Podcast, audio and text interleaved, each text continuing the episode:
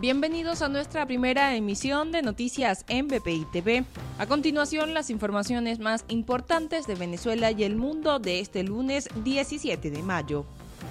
Bruselas informó que la oposición venezolana debería participar en las elecciones regionales y municipales que se celebrarán el próximo 21 de noviembre, debido a que la nueva conformación del Consejo Nacional Electoral representa una nueva oportunidad.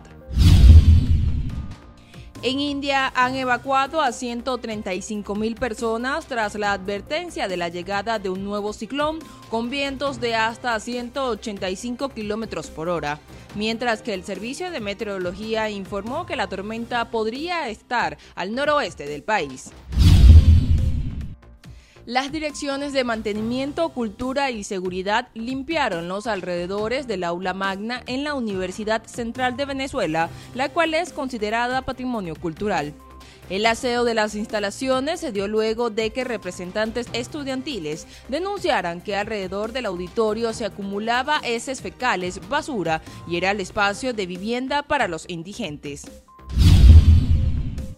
La mexicana Andrea Mesa se coronó como Miss Universo 2021, mientras que la representante de Brasil, Julia Gama, quedó de segundo lugar. Y finalmente Miss Sudáfrica se dio el título como la mujer más bella del universo, el cual había tenido por más tiempo en la historia gracias a la pandemia por el COVID-19.